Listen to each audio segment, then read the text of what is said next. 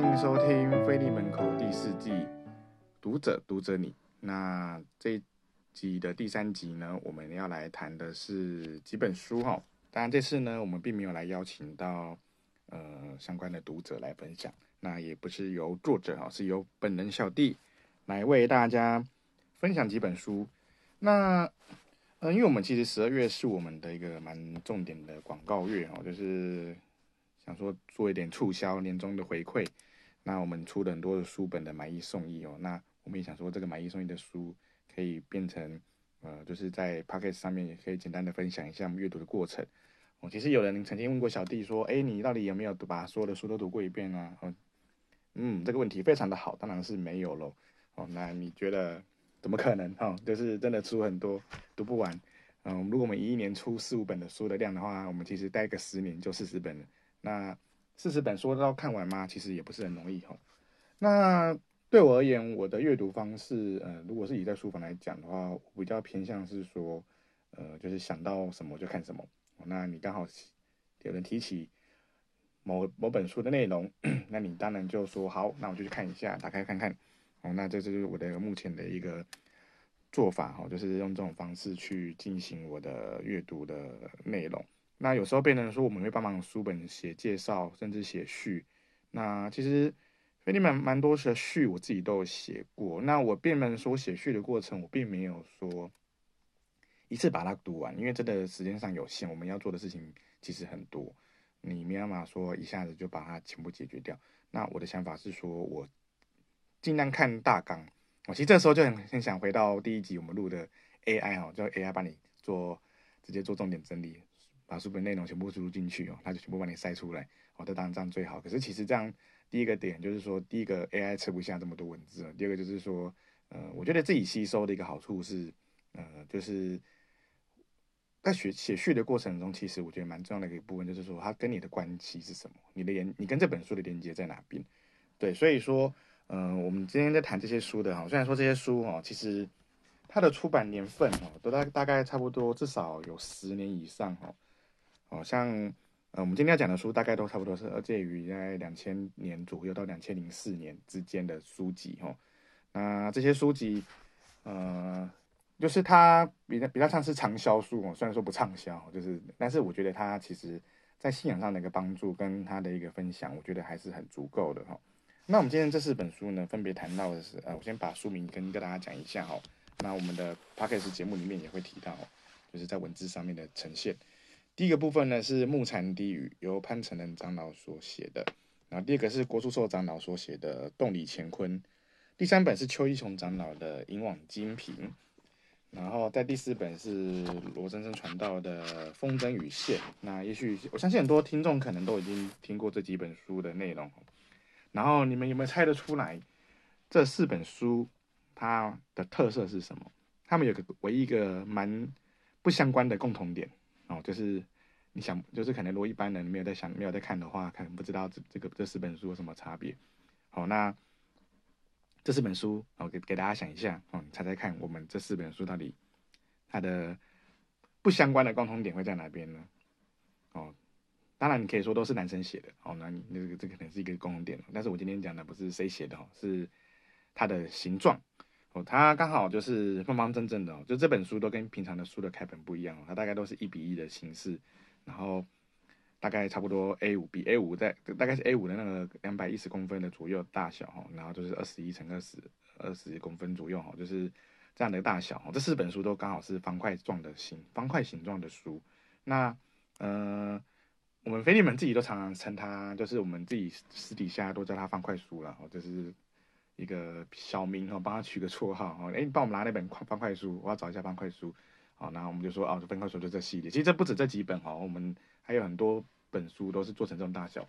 哦，那为什么做成这种大小？其实这种大小都是文宣处当初他们在设计上是因为想要加上图片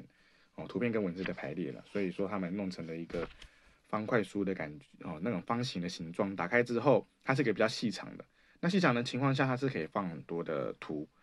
跟文的排版会相对比原本的那种我们常常用的 A5 大小那种开本的书哦，就是二十五开那种书，呃，好塞很多哦。因为如果二十五开的书那种书，大概都只能呃塞一面一面图一面文字一面图一面文字，那我觉得这样就比较可惜哦。其实我们应该是啊、就是能够在图文中混杂着书本内容，我觉得是蛮好的。那这四本书各有各自的一个特色哦，就是嗯。主要都是比较偏向是一个信仰散文的方式去写。那其实，呃，我相信很多人搞不好这本书啊，就这本书，你看，如果是二零零四年出的，像我们现在讲第一本《牧场地语》哦，二零零四年出版，那他，呃，很可能相信有有些听众搞不好是还没连出生都还没有，就就就就就就这本书了哈。那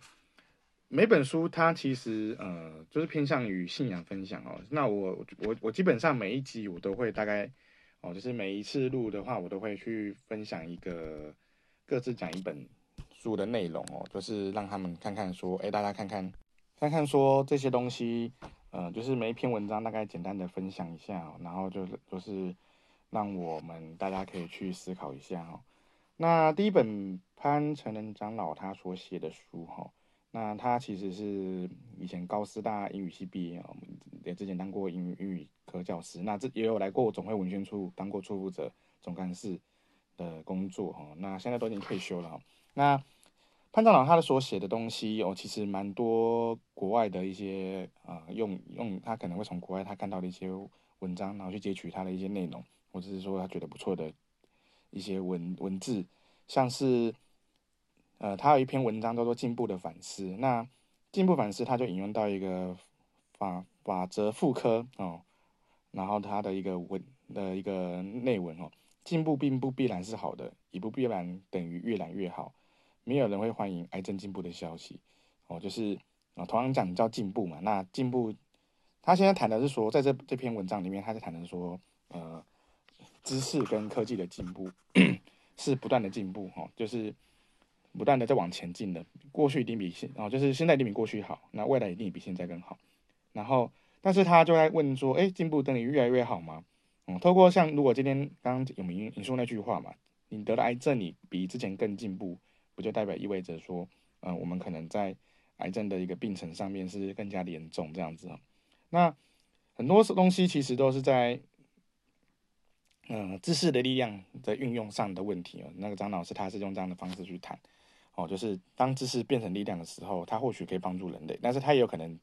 变成说。呃，从进步当中，其实也有可能是昏迷的。我们可能会安于自己的一个生命状态，然后不关心自己的生命的永恒生命的丧失。其实有点像是我们谈到那个 AI 的发展嘛，或者是说你手机的发展。哦，当我们都把自己的生命都耗尽在手机的呃花手机这件事情上面的时候，或许当然你会觉得说啊，你没有，我们也没有做坏事啊，可是我们也没有做好的，我们就可能窝在一个我们自己觉得很舒服的一个小圈圈。好，然后你觉得说我我没有我不不我没有退步，但是我也没有很进步，哦，那这样就有点可惜，哦，那所以说他在这样的一个过程中，他引引出到说，其实，在科技的知识是推动整个文明进步的力量，哦，然后也是我们百很多知识分子的一个渴求之物，他们是高尚纯洁的化身，可是，在权力的误用下，其实它会变成是一种战争的灾难、环境的污染、生态的危机、资本主义的糜烂、精神文明的沦丧。那这些东西变成了一种，呃，毁毁坏、污损、终结生命的撒旦工具哦。好，那作作者就引用了启示录十八章哦，呃，讲到了巴比巴比伦大城的父王嘛，十八章八节。所以在一天之内，他的灾殃一起来到，就是死亡、悲哀、饥荒，他又要被火烧尽了。哦，这是历史的尽头，也是审判的开始。哦，所以说，当基督徒就是要有个属灵有光，看透万事。啊，然后。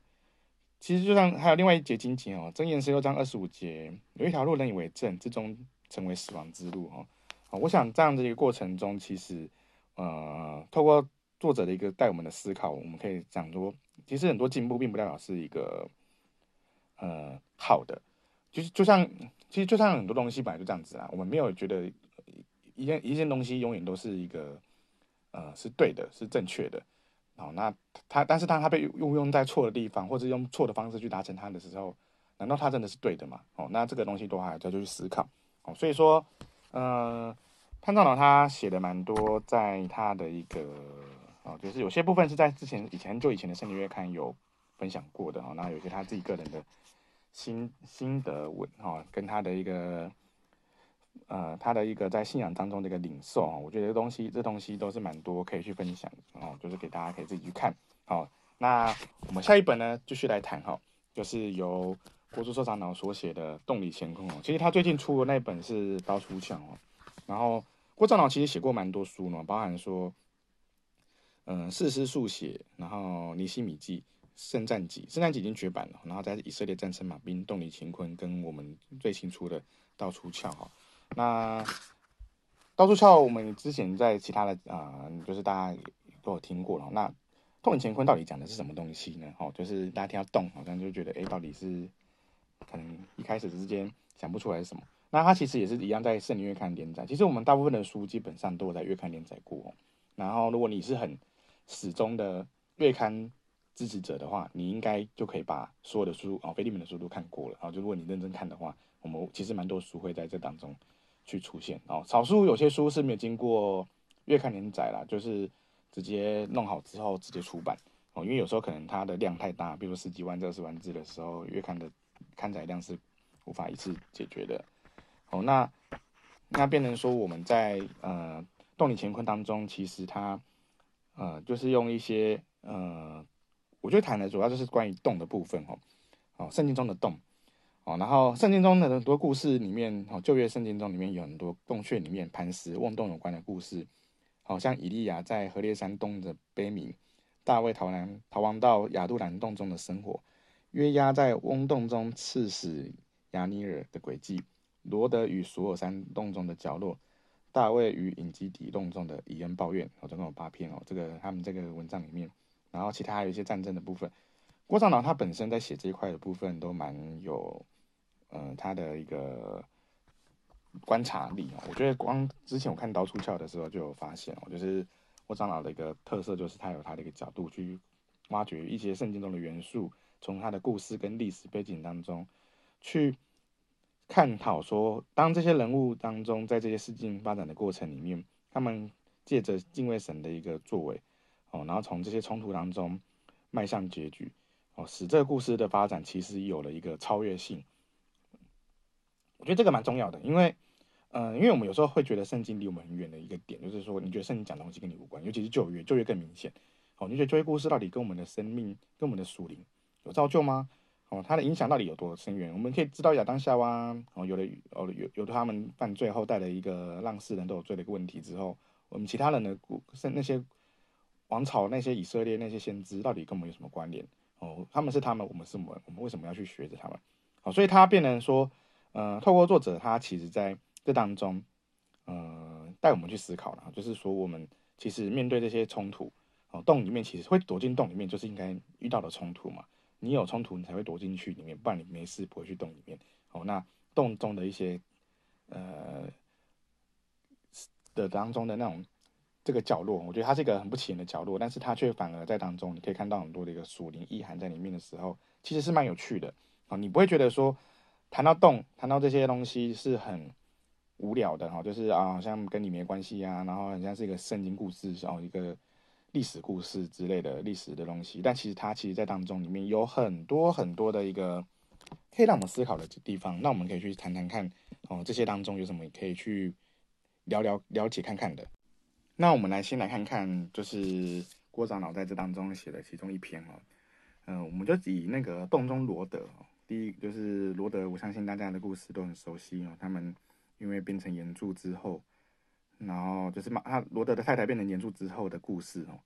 那这当中，罗德就因为那个过程中，呃，跟自己的女儿发生的关系哦。其实这个部分我们很少去讲哦。我觉得在教会的顶教讲到聚会中，或者是宗教教育，其实很容易可能觉得好像比较敏敏感一点哦，就是会很直接的跳过去哦，或者是说就是可能带过这样子。但长老就是在这当中带着大家去思考哦，从这当中说，因为第一个。哦，罗德在罗德在那个心愿里面是被称为异人哦，为常为恶人引醒忧伤的异人。可是为什么在这个狭小山洞之中，却跟女儿犯的罪之后而不自知？那长老就说：“哎，这个前因后果是很耐人寻味的。”然后他第一个谈到是说，嗯、罗德跟其实这个要从前面拉到前面嘛，就是罗德跟亚伯兰的一个象征。哦，他身在福中不知福。哦，他虽然说他很想要拿到最多的资源，但是其实是亚伯兰罕亚伯兰那时候才叫亚伯兰哦，他的照顾他的长两长辈亚伯兰，为了一个大家的一个和平相处，所以决定离开哦。然后张老提到一个部分哈，就是说那地容不下他们，他们因他们财物甚多，然后地哦是一种客观形式哦，容不下他们。总不能把地任意切割，合乎他们需求，而人是有主观意识的，所以在这光中，让大家双方能够圆满的相处是心之所向。所以罗德的所提，哎，亚伯兰所提出的建议就是要避免相争，又能和睦相处。他说，因为我们是骨肉哦，在那个创世纪的十九章的第八节那边，然后他有讲到两个经节哦，第一个少有财宝，敬畏耶和华，强如对我财宝烦恼不安；吃蔬菜彼此相爱，强如吃肥牛彼此相恨。这箴言十五章的十六、十七节。从我们可以这个经文看到，就是环境跟心境的微妙变化。通常我们难去改变外在的环境，可是内在的心理调试却由得我。只是问题在于说你肯不肯。好，这是长老在跟大家提醒哦。那稍有财宝与吃蔬菜都是指的环境不是很富裕的状况。可是当你有敬畏神的心，你吃蔬菜、素菜哈，就是很简单的东西，你也可以甘之如饴，与人同相乐，爱同乐相爱过日。可是反之，当你有财宝，吃肥牛哦，这个。你多有财宝，你吃肥牛是指环境富裕环境哦，然后你内心烦乱，可是你又彼此相恩哦，那何乐之有哈？所以外在的环境虽然定型了，难以改变哦，这是一个很大方向的问题嘛哈，知道大环境不好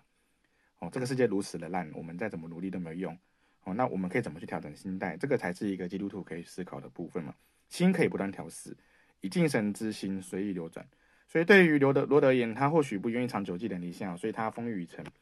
哦，羽翼已成，财务也丰。啊，碰巧那地容不下他们的节骨眼，他选择离去哦。结果只驱所多玛，所以心远地自偏哦。这是长老的一个下的注解。那罗德一个忽略一个重要观的概念，就是与亚伯兰在一块的好处哦。他常我们常说近朱者赤，近墨者黑。罗德这个人缺乏信仰自主的独立性，所以看他呢选择道路的方向是以生活为考量。他举目观看，看到约旦的平原哦，都滋润的如同神的园子般美丽。他不在意索多玛内部有多么的坏哦。那所多玛人在耶和华面前罪大恶极，这十三节很直白的一个注解哈。但是罗德考虑事情不懂得以神的眼光来看哦，那会以神的角度来啊，不要以神的角度来看说问题。所以像他这种人，需要有一个美好信仰的人扶持他，引导着他。其实当时的状况下，其实自然是他的长辈亚伯兰哦。我们可以发现哦，这是作者有提出两个现象，第一个是说，当罗德与亚伯兰在一起时，罗德没出过问题，反而也同亚伯兰一样蒙神赐福。他所引出的问题都是在离开亚伯兰之后。好，那纵观罗德一生哈，我们只发现亚伯兰爱护他、救助他，哈，为他代求嘛。创世纪的十四章提到，然后为他代祷，在创世纪的十八章、十九章为他担忧。可是他自己从来不为亚伯兰做设想，就是在圣经的记载里面没有提到这一块。你想想看，就是等于说亚伯兰是一个他的一个信仰守护者，哦，帮忙看护他、照顾他、拯救他，甚至为他代求。可是罗德不珍惜啊，他没办法在这么好的长者下学着。呃，顺服，而是看到生活的美好而离开哦，所以他那地留不下他们，变成一个很重要的核心问题啊。他们财物多了，感觉拥挤了，他想要更宽阔的空间，然后他也不想要在亚伯拉罕的亚伯兰的影响之下，所以他渐渐挪移帐篷。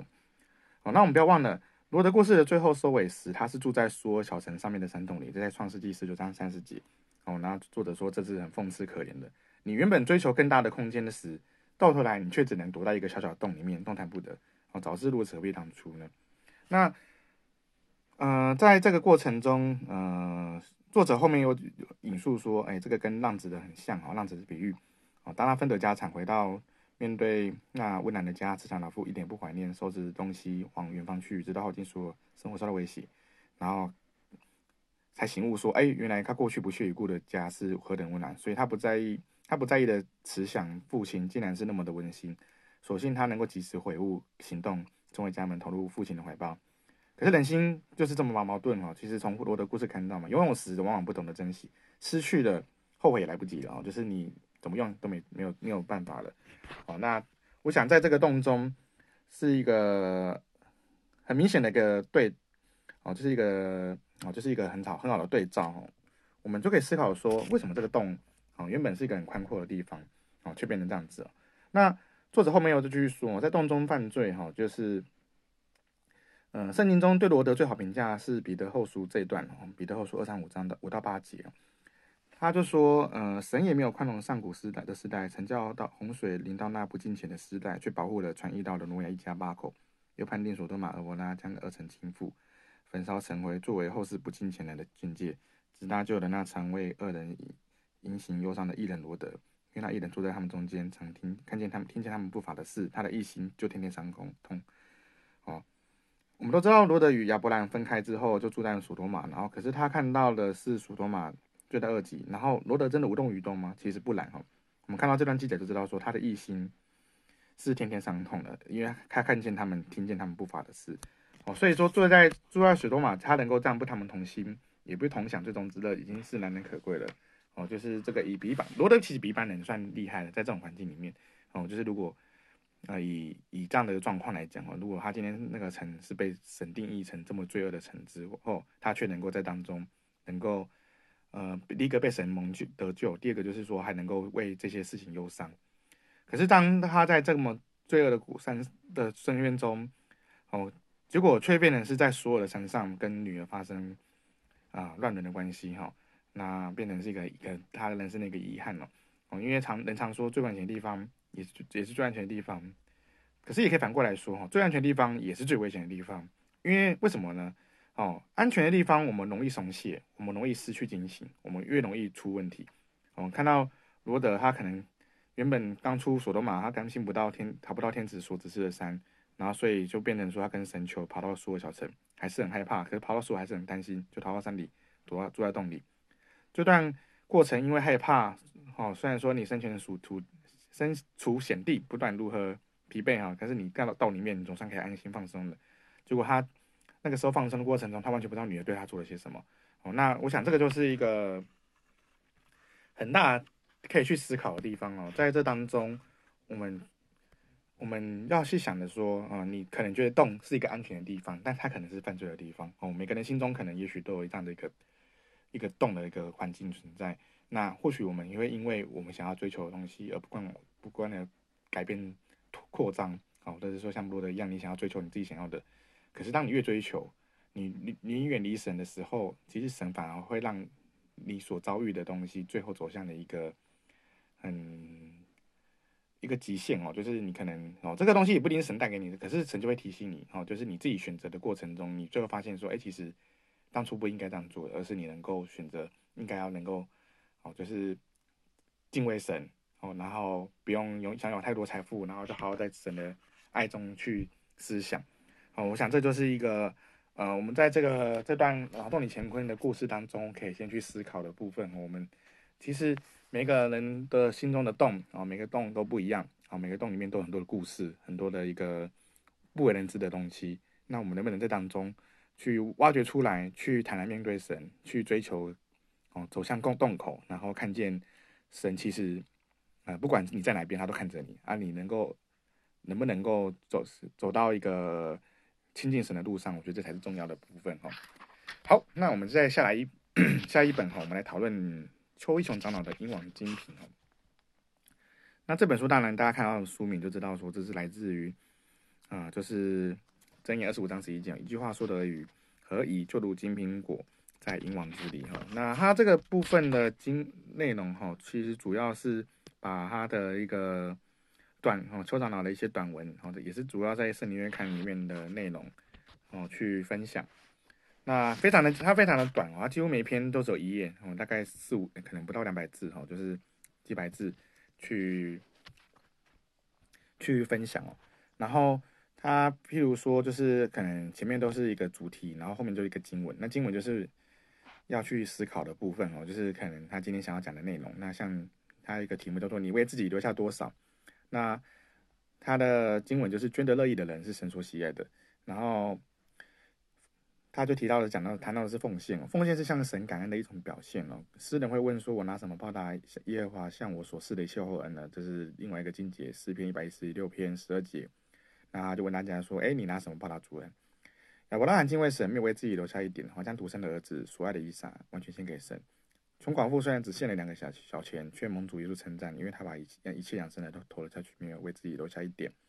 奉献不在于数目大小，乃在于是否心甘乐意哦。那因为捐得乐意的人是神所喜爱的。神其实不是看你奉献多少，乃是为看你为自己留下多少。我觉得这的最后一句蛮重要的哈。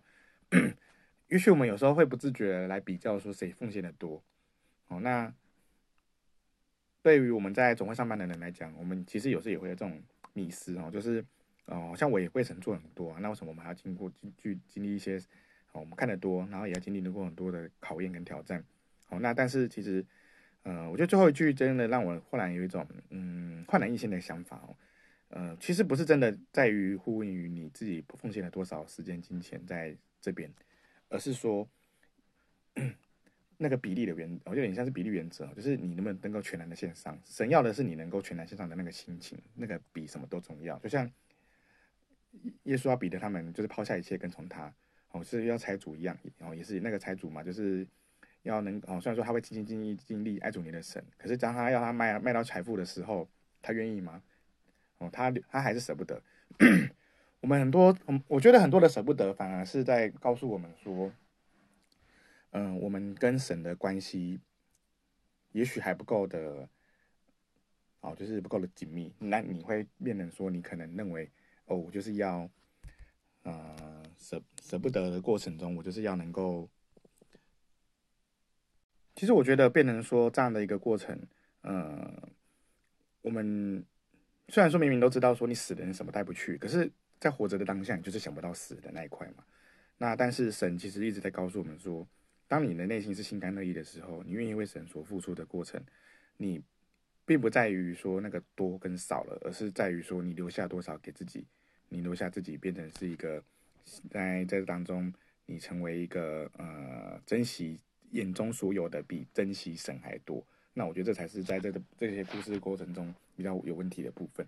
那《英王金平》当然，呃，它也是一样一个一个一个一篇一篇文章哦，所以大家也可以欢迎自自行去购书哦。我们现在这些书都是买一送一哦，再次强调。那接下来我们继续往下谈哦，就是风筝与线的部分。那这个是罗振声传到他们一家人的一个算是家庭中的一个信仰分享。文章哈也是一样，都是一篇一篇的，然后分享各各自篇，然后就是各自有一篇，然后你可以大家思考说，哎，从家庭中的一个信仰分享。其实我们早期就蛮常在推这个东西，但是不知道什么，就是在中间后面比较多偏向是出版在那种呃经卷释经类的书哈。这本书也是二零零一年出版的哈，那非常的久远，但是感。感谢神哦，我们就是在这当中还是能够去看到这本书哦，就是它也其实这几本我们现在讲的这些都已经快卖到，好像也已经进即将进入尾声哦。我们之后这些书基本上也不会再版，大概就是变成是一个电子书的形态呈现哦。那嗯、我们先来谈的部分哦，是罗传道他这边哦写的这个。风筝与线哦，那他是用风筝跟线来比喻家庭的一个连接哦，我觉得这个是一个蛮好的。原本是一个专栏哦，在重要教育里面，然后谈到说，呃，一个从家里面的重要教育然后，跟他们孩子的相处过程中去思考，呃，信仰当中的一个体会这样子哈。那 我觉得里面很多文章其实也很好。其实我们之前谈到那个父亲节、母亲节的时候，我有我有引述过里面的文章哦。然后，然后就变成说里面的很多文章，我觉得都蛮有就是蛮有温度的哦，就是给大家可以去分享说，诶，其实虽然说可能当中的故事主人公都已经变化很大哦，但是不管如何哦，我觉得我觉得当初他们所讲的故事，就像我们刚刚前面提到的，很多东西可以有超越性，不是因为它只是单纯的，呃，有什么有什么法力哦，我觉得那不是法力问题，而是说，因为我们如果你今天是出于敬畏神，你是。出于以神为中心的一个过程，我想它不会被时代性给绑住哦。虽然说大家可能看到这么旧的书哦，可能讲说二十年前的书我还要看吗？哦，或许你可能里面很多用词、很多的语言都已经嗯、可能跟现代不太一样哦，但是它却变成是一个让我们可以重新再思考的一个过程哦。那也许它不一定哦，有些处境、有些境遇不代表说是现代都会遇到的，但是我们可以在当中慢慢的去体会的看看这样子哈。像他有一篇是随时管教，那谈到的是管教的问题。那儿女是神所赏赐的产业，儿女是父母的骨肉，所以疼爱儿女是理所当然的。但是箴言告诉我们说，不能用不能用杖打儿子的是恨恶他。哦，今日的教育当然会以反对体罚为主哦，也是不愿意用杖打。哦，当然他也不是在谈论说要不要打的问题哦，而是适度，而是能够借助一些杖。那杖当然也不一定完全是说完全是针对体罚哦，有时候用杖的时候，特别要注意的是要出于爱，而不是你父母一时的情绪发泄，盛怒不动手，气愤不开口，生气的人没有管教的权利啊，这是他提到的一个蛮重要的部分。你因为如果小孩的错使父母情绪激昂，此时为人父母者去先管教自己，在神面前安静，否则在孩子面前真是教他生气，教他不会克制自己的情绪跟情欲哦。当父母能本着爱心面对孩子，安静面对孩子的缺点时，才能对症下下药，管教才不至于偏差，才明白如何用道理配合这样管教孩子，使孩子心服口服。其实有时候会发现说孩子的错一再一演再演哦，就是一再重演，这是因为训练父母要有爱心与耐心哦。因为成人都知道说江山易改，本性难移，何况是小孩哦。父母要先使小孩认识自己的缺点，使他有改掉缺点意愿，再将这些缺点提到主耶稣面前，用无心与孩子祷告，这样将实际引导孩子靠神，并勇于认错。那管教孩子随需随时哦，因为活我们的孩子是活在现在啊，对过去与未来的概念模糊，对于他现在所做的错没有及时去纠正，再过一时段，再过一个时间就失去时效了，或是他所做的错，因为父母没有随时在身边照顾而没有发现。哦，然后你没有去纠正、去付出，然后那这些东西积习已久，就会来不及管教了。那族内的小孩，我们好没还要更要的给他们虔诚的观念，然后不只是礼仪常规，而是待人接物啊，然后那些东西而已哦。那其实你不随时管教，你也难建立正确的信仰生活。虽然你口说要祷告聚会，可是你的实际的行动却告诉他你要追求世界，你的信仰生活脱节了，未来他很难接续我们的信仰。然后他就以个见证来讲啊，就是他们一家五口吃饭的时候，三个月大的女儿躺在婴儿婴儿车上洗牛奶，三岁五岁的女儿与我及内人围着餐桌，非常感谢主，让孩子不断的得到父母爱的滋润。虽然他很少在家，但内人却能全心全意的照顾他们。可是吃到一半的时候，大女儿哭了出来，因为她妈妈叫她不要自己弄鱼吃，她不听话，她马上想要自己吞下去，结果有鱼刺梗在喉咙。那当然为了。父母者于心不忍，也不在意他听不不听话，心想如果赶快把鱼刺弄出来，否则不知道什么后果。他越哭越大声，饭也吃不下。这时候心中有两个虑哦，作者就说：哎，第一个我赶快找医生拔出鱼刺，但家里到医院有点距离，呃，医生拔刺然后叫保险不会有意外嘛。另外一个虑他就觉得说：哎，找最大医生主耶稣哦，及时祷告，然后最后他选择了后后者，四个人一起在床上祷告，一方面叫他悔改，为何不听妈妈的话？另一方面叫他遇到困难及及时靠神，而非纸上谈兵。对于三岁的老二，教他为姐姐代祷，以至于我跟他的啊作者跟他的内人，就是求助他们有信心相信神的全能。祷告后，他们关心喉咙还痛不痛，然后他说还会，但我们心里已经很平静了，就说也跟主耶稣讲过，主耶稣知道就好了，不要紧就去睡觉，去睡个觉哈。那一颗好好较多的道理之后，他们睡醒后，他已经能吃饼干，那晚上也可以正常吃饭，就隔天痊愈不再痛了。然后太太跟他说，哎，鱼刺不知道跑去哪里了，然后他也说我也不知道，可是主耶稣有办法。哦，其实他就谈到说，在生日常生活中，诸如此类的事情很多，而每一件事情本身蕴含，常隐含许多美好的道理。若不随时管教，就错错过许多学习美好的道理的机会。哦，所以愿主内孩儿能够在神的爱、父母的爱中孕育长大，用基督神样去爱弟兄、朋友及周到的社会广大群众。对，我觉得及时管教蛮重要的，就是有时候。